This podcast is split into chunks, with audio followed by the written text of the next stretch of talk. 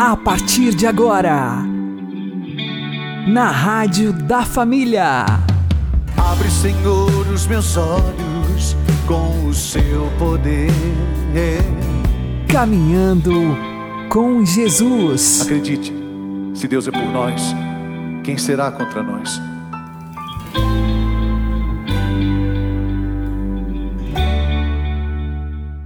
Olá, meu querido irmão e minha querida irmã, ouvintes da Rádio Regional Esperança e também aqueles que nos ouvem pelo YouTube e Spotify. Eu sou João Cláudio e este é o programa Caminhando com Jesus. E vamos caminhar com Jesus em nome do Pai, do Filho e do Espírito Santo. Amém. Inspirai, ó Senhor, as nossas ações e ajudai-nos a realizá-las para que em vós comece e para vós termine tudo aquilo que fizermos. Por Cristo Senhor nosso. Amém. Santíssima Virgem Maria, Mãe de Deus, rogai por nós. Castíssimo São José, patrono da Igreja, rogai por nós repasse a sua vida desde o seu nascimento até o dia de hoje, à luz da graça de Deus. Vamos aprender com o Padre Léo. Aprenda a dizer para Deus sinceramente o que você está sentindo. Meu Deus, eu não estou bem, eu estou passando por uma situação difícil, eu estou no momento de dor, eu estou no momento de angústia, eu não encontro quem me ajuda. Parece que falta chão embaixo dos meus pés, Senhor. Eu estou desconjuntado, eu estou com uma dor, eu estou com angústia, eu estou deprimido, Senhor. Hoje, chegue perto de mim, Senhor. Vem tomar conta do meu sofrimento, Senhor. Vem tomar conta da minha angústia, Senhor. E vai retomando a sua vida vai repassando ao Senhor: Senhor, se por acaso, talvez eu não, saiba, Senhor, se por acaso o meu nascimento foi mais traumático do que deveria ser, se houve alguma situação adversa, Senhor, agora eu quero pedir que o Senhor esteja presente ali. Eu quero pedir que Maria Santíssima e São José, aqui São José tem um ministério maravilhoso, porque Deus chamou São José para ser o pai de Jesus. E Jesus era obediente, crescia em idade, sabedoria e graça a presença paterna desde o exato instante em que Jesus nasceu. Que coisa impressionante. Faltou casa, faltou um lugar correto, faltou os recursos, mas não faltou o pai e a mãe. Quase que para dizer para nós que o essencial Jesus tinha.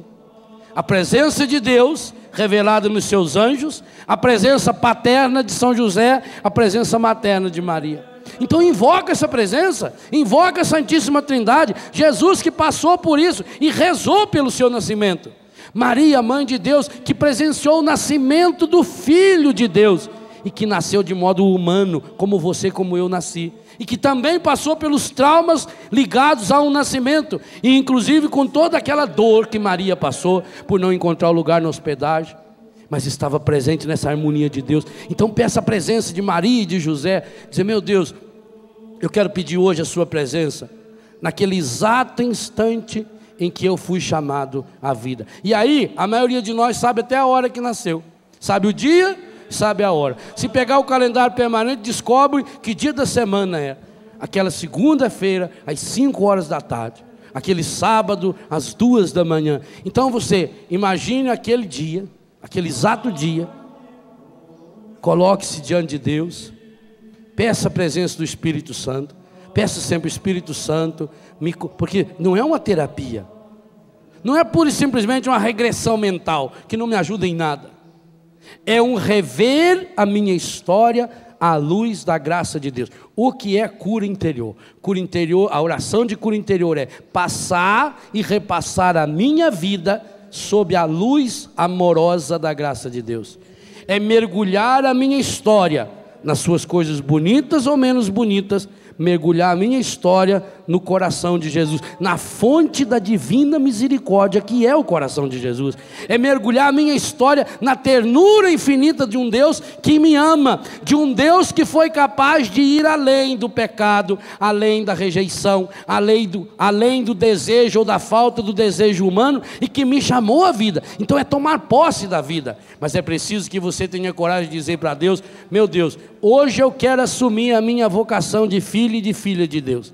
Hoje eu quero assumir o dom da minha vida. Eu quero viver.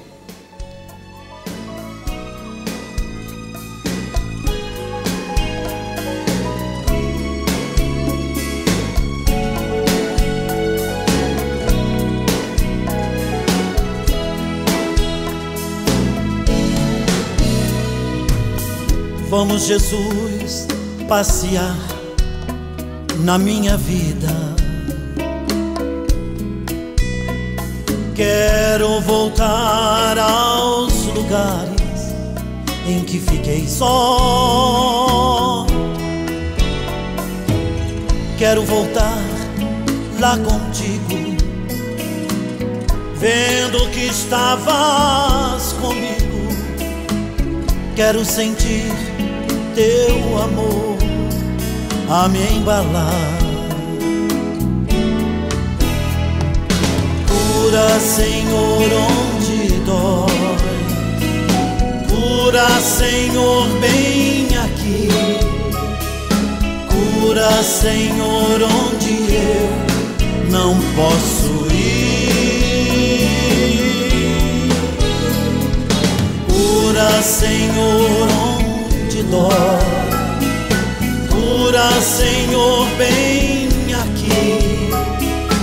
Cura, Senhor, onde eu não posso ir. Quando a lembrança me faz adormecer. Sabes que a espada da dor entra em meu ser.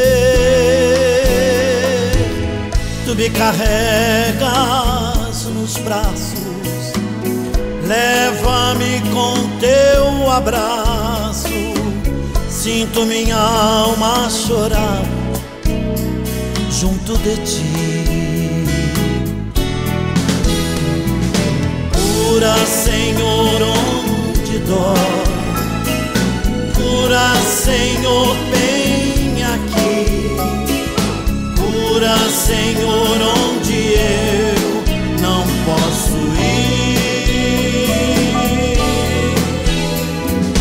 Cura, Senhor, onde dói. Cura, Senhor, bem aqui.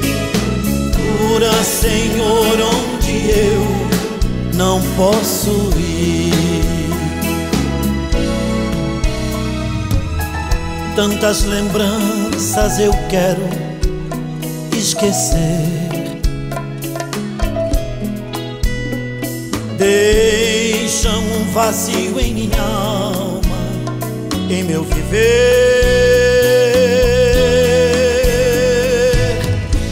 Toma, Senhor, meu espaço. Te entrego todo o cansaço. Quero acordar com tua paz a me aquecer. Cura, Senhor, onde dói. Cura, Senhor, bem aqui. Cura, Senhor, onde eu não posso ir. Cura, Senhor, dói. Cura, Senhor, bem aqui. Cura, Senhor, onde eu não posso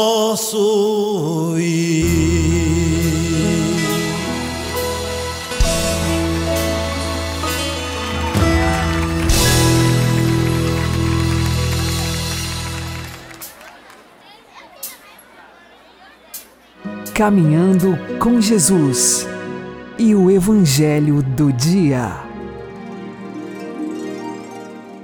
O Senhor esteja conosco, Ele está no meio de nós. Anúncio do Evangelho de Jesus Cristo segundo João. Glória a vós, Senhor. Deus amou tanto o mundo que deu o seu Filho unigênito, para que não morra todo o que nele crê, mas tenha a vida eterna. De fato, Deus não enviou o seu Filho ao mundo para condenar o mundo, mas para que o mundo seja salvo por ele. Quem nele crê não é condenado, mas quem não crê já está condenado, porque não acreditou no nome do Filho unigênito. Ora, o julgamento é este: a luz veio ao mundo, mas os homens preferiram as trevas à luz, porque suas ações eram más. Quem pratica o mal odeia a luz e não se aproxima da luz, para que suas ações não sejam denunciadas. Mas quem age conforme a verdade aproxima-se da luz, para que se manifeste que suas ações são realizadas em Deus.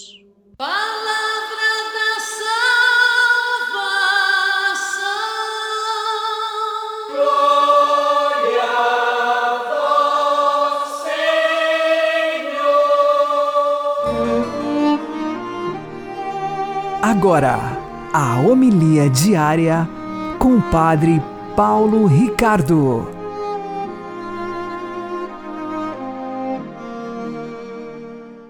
Meus queridos irmãos e irmãs, nós continuamos a leitura do capítulo 3 do Evangelho de São João e chegamos num versículo fantástico que é o centro de todo o Evangelho. Trata-se do versículo 16. Deus amou tanto o mundo que deu o seu Filho unigênito, para que não morra, não pereça todo aquele que nele crer, mas tenha a vida eterna. Vejam, esse versículo resume o Evangelho, mas é importante nós meditarmos o que é que Jesus está dizendo. Bom, primeiro vamos recordar que Jesus está aqui explicando para Nicodemos o que é necessário, o que é preciso fazer para se transformar e se tornar filho de Deus. É aquela mutação, aquela transformação da água que virou vinho no capítulo 2, agora é a transformação de gente condenada ao inferno em filho de Deus que vai morar no céu. Jesus descreveu que foi por isso que o filho desceu e é por isso que o filho subiu. Quando elevardes o filho na cruz, ele atrairá todos. Essa realidade do filho que desce para nos levar junto. Tudo isso está claro. Agora, nós precisamos ser motivados para aceitar isso. Por quê? Porque, claro, se o caminho é a morte na cruz, se o caminho é nós, sim, conduzidos pelo Espírito de amor, mas sabemos que lá na frente né, existe a realidade que nós precisamos matar esse homem velho, esta vida velha, para ter vida nova em Cristo. Como então nós vamos fazer isso? Aqui então vem a mensagem do Evangelho, vem a boa nova da graça. Deus amou o mundo. Deus é amor. Deus é agape. E esse amor divino, esse amor que é o Pai, o Filho e o Espírito Santo, esse amor eterno, esse amor que os três são, por pura liberdade divina, Deus resolve amar a sua criatura. E não somente, resolveu amar a criatura quando a criatura já o havia rejeitado por causa do pecado. Então, Deus ama o mundo. E como é que é, é, a gente faz ideia desse amor? Deus amou tanto o mundo. Né? Aqui existe uma enfática no grego original. Realmente Deus amou muito, né? de tal maneira, com tal ênfase, com tal profundidade, com tal grandeza, Deus amou o mundo. Como é que você avalia isso? Bom, Santo Tomás diz: a gente avalia o amor pelo tamanho do dom, pelo tamanho do presente. A grandeza do amor está na grandeza do dom. E o dom foi o Filho unigênito, ou seja, o Filho natural de Deus, ou seja, homousios, da mesma natureza do Pai. Ele nos deu de presente. Jesus é um presente do Pai para nós. Sim, deu seu Filho unigênito. Deu aquele que é o seu tudo, a sua riqueza. Então, essa realidade da doação de Deus já nos coloca aqui diante de uma grandeza enorme. Mas ainda não ficou claro. Deu e o que é que nós vamos fazer com esse presente? Uma vez que a gente tem um presente, o que é que nós precisamos fazer? Nós precisamos crer. E aqui está a grande boa notícia, a glória. Veja, a gente diz, Deus nos amou porque entregou seu Filho. Mas também deve ser dito, Deus nos amou, Deus amou tanto o mundo que deu ao mundo possibilidade de crer. Sim, porque quem crer não perece, né? para que não morra, diz a tradução litúrgica. O, o verbo original não é tanto morrer como perecer. Para não perecer todo o que nele crê, mas ter a vida eterna.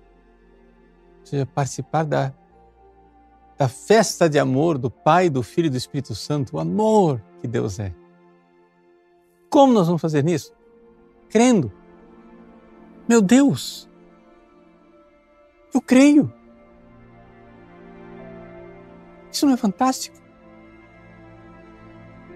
Gente, nós temos que rezar para que outros creiam, para que mais gente creia. Essa é a maior eh, manifestação de amor de Deus. O amor de Deus é que Ele deu o Filho para crer para que nós criamos, para que nós tenhamos fé. A doação do Filho, a entrega do Filho é para nós causação de fé dentro de nós. Nós precisamos crer e, e essa fé nos une a Jesus. Estamos na vida eterna. A fé é uma virtude que veio, veio para nos colar com Jesus. E é próprio do amor ser unitivo. Deus amou, essa iniciativa de amor, dele querer se unir a nós. Ele quer se unir a nós. E como é que ele vai se unir a nós? Creia. Fum. Aí começa.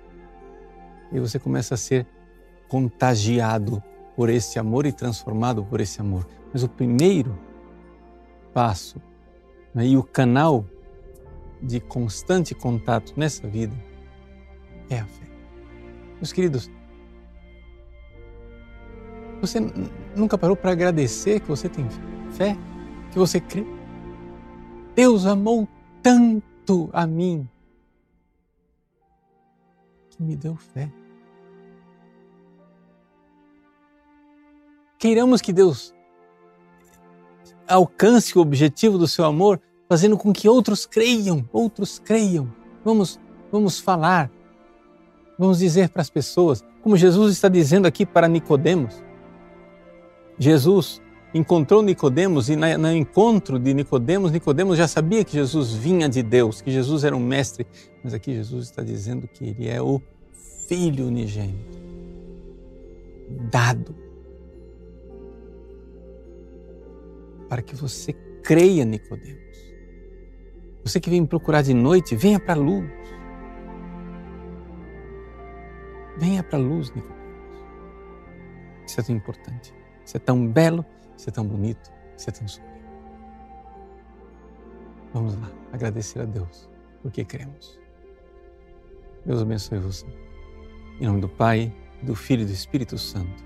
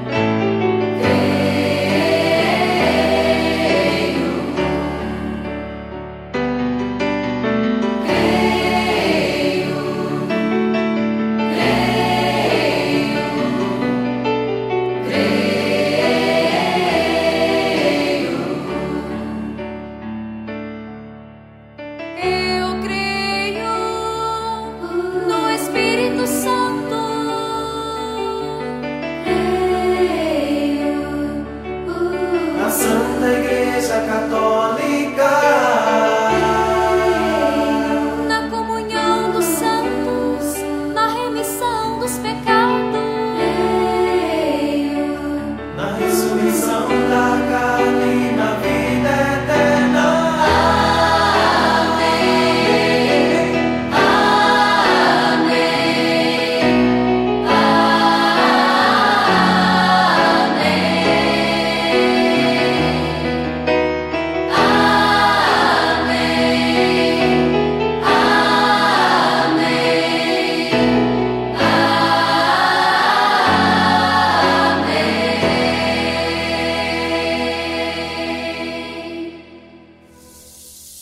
Agora você ouve o Catecismo da Igreja Católica.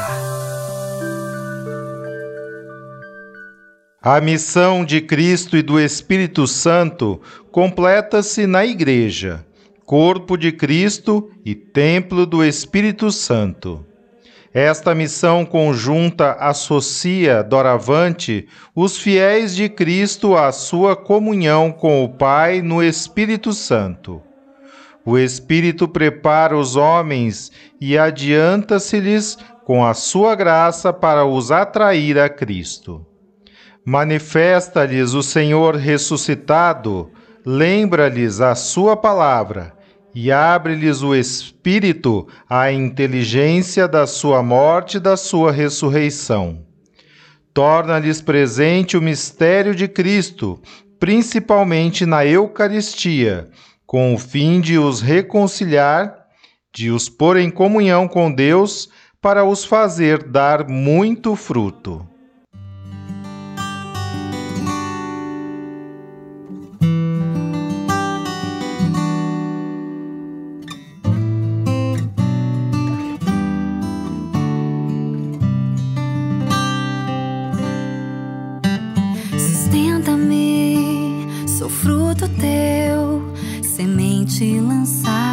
na terra.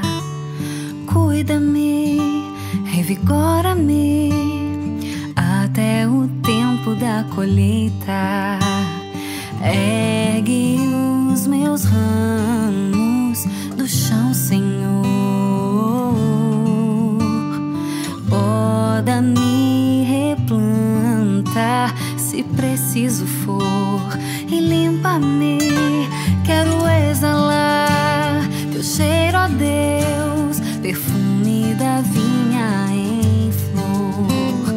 levanta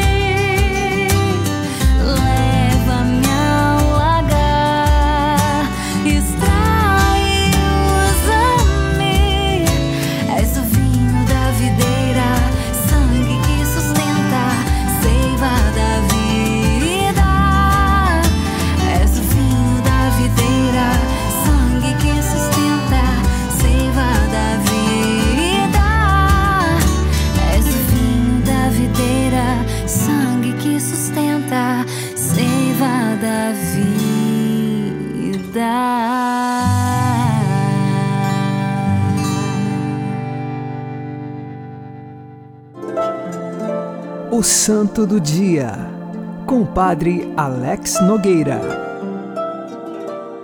No dia 27 de abril, nós celebramos Santa Zita. Ela nasceu num povoado próximo à cidade de Lucca, na Itália, no ano de 1218. Sua família era muito pobre e inúmeros irmãos ela tinha. E diante desta realidade, geralmente das famílias numerosas, muitas das meninas, quando adolescentes, iam trabalhar em casas de pessoas que tinham muito mais dinheiro. E isto aconteceu com Zita. Ela foi como empregada doméstica num castelo, numa casa de nobres. E ali existia muitos outros empregados. Ela trabalhava como se fosse um serviço de semi-escravidão. Por quê? Seu trabalho, ela ganhava apenas a comida e a vestimenta, nenhum tipo de outra retribuição. Algumas famílias que fossem um pouco mais bondosas poderiam conceder a ela no futuro um dote para que pudesse se casar. Mas não era o caso da família onde Zita trabalhava. Uma família muito egoísta e que de fato servia muito mal os seus empregados. E Zita estava entre esses empregados que eram às vezes até mesmo maltratados. O que aconteceu na vida de Zita? Ela era cristã e encontrava na força da oração e da fé uma forma de vencer o egoísmo e os maus tratos que recebia naquela casa. Todo o alimento que ela ganhava e as vestimentas, ela ficava com um pouquinho para ela, mas sempre com caridade repartia com outras pessoas pobres. Vejam, ela não ganhava nenhum salário, e o pouco que ela ganhava para sobreviver, ela ainda doava de forma caridosa às pessoas que eram pobres, assim como ela era pobre. Se fôssemos pensar com a lógica do mundo, Zita deveria guardar para si tudo o pouco que ela ganhava de comida e de vestimenta mas pelo contrário, se na pobreza ela vivia, na pobreza ela partilhava do pouco que tinha. E assim Zita foi sendo abrasada por uma caridade divina, que ela só vivia esta caridade porque tinha tamanha fé no coração. Ela amava tanto a Deus e amava tanto Deus na pessoa dos pobres, que mesmo sendo ela pobre, repartia de sua pobreza.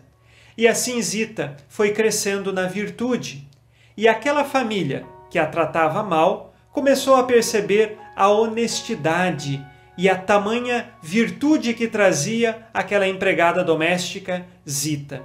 E a partir disso, então ela ganhou um cargo naquela família, o cargo de ser a chefe de todos os outros empregados. Mas isto causou inveja junto a outros que queriam aquele cargo, mas não tinham a virtude e nem mesmo a caridade. E assim, esses que ficaram com inveja denunciaram falsamente Zita aos senhores daquela família, dizendo que ela estava tomando comida da dispensa para doar aos pobres. De fato, Zita ajudava os pobres, mas nunca ela pegou alimento dos seus senhores para dar aos pobres. Ela sempre dava do alimento que ela recebia como pagamento, mas nunca da dispensa dos seus senhores.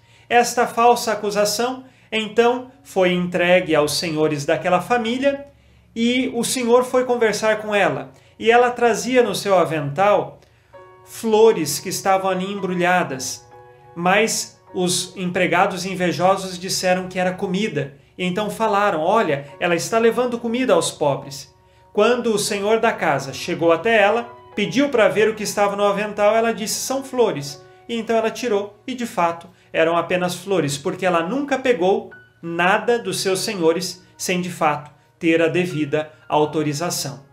Santa Zita morreu depois de longos anos servindo àquela família.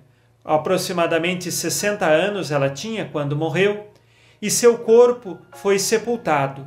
Séculos depois, no ano de 1653, fizeram uma exumação no seu corpo e ele estava incorrupto.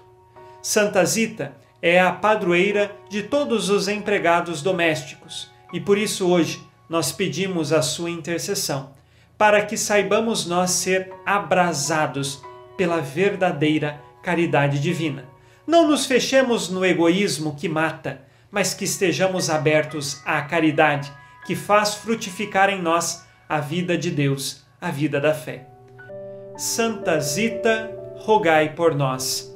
Abençoe-vos Deus Todo-Poderoso, Pai e Filho e Espírito Santo. Amém. Fique na paz e na alegria que vem de Jesus.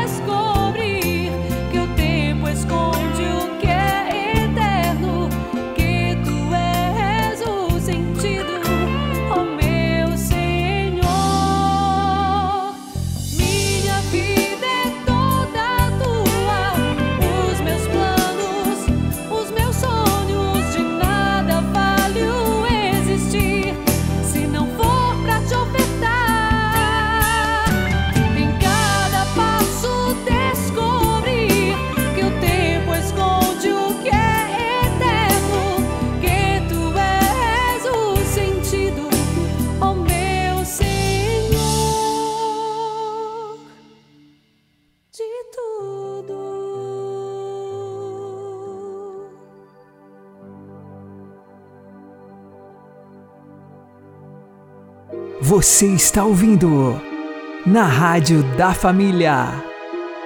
Caminhando com Jesus. Abri, Senhor, os meus lábios e a minha boca anunciará o vosso louvor. O Senhor ressuscitou verdadeiramente. Aleluia!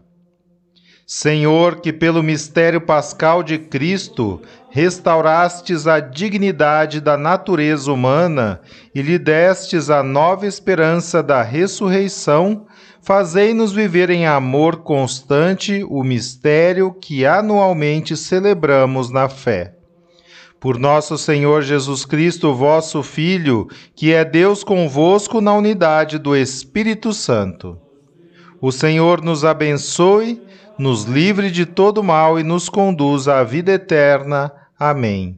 E que Maria e José nos conduzam pelas mãos para que continuemos caminhando com Jesus.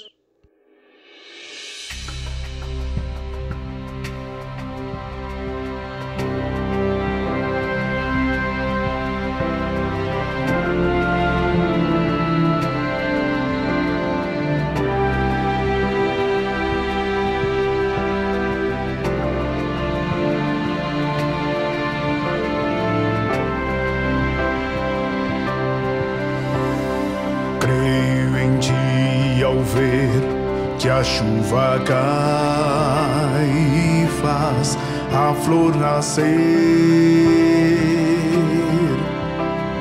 Creio em ti, pois sei que quando é noite aqui é dia ali. Creio em ti porque me deste o deste o amor, o teu amor. Creio em ti, creio em ti. Se a paz sobre nós, seu véu descer, eu creio em ti. A tempestade a terra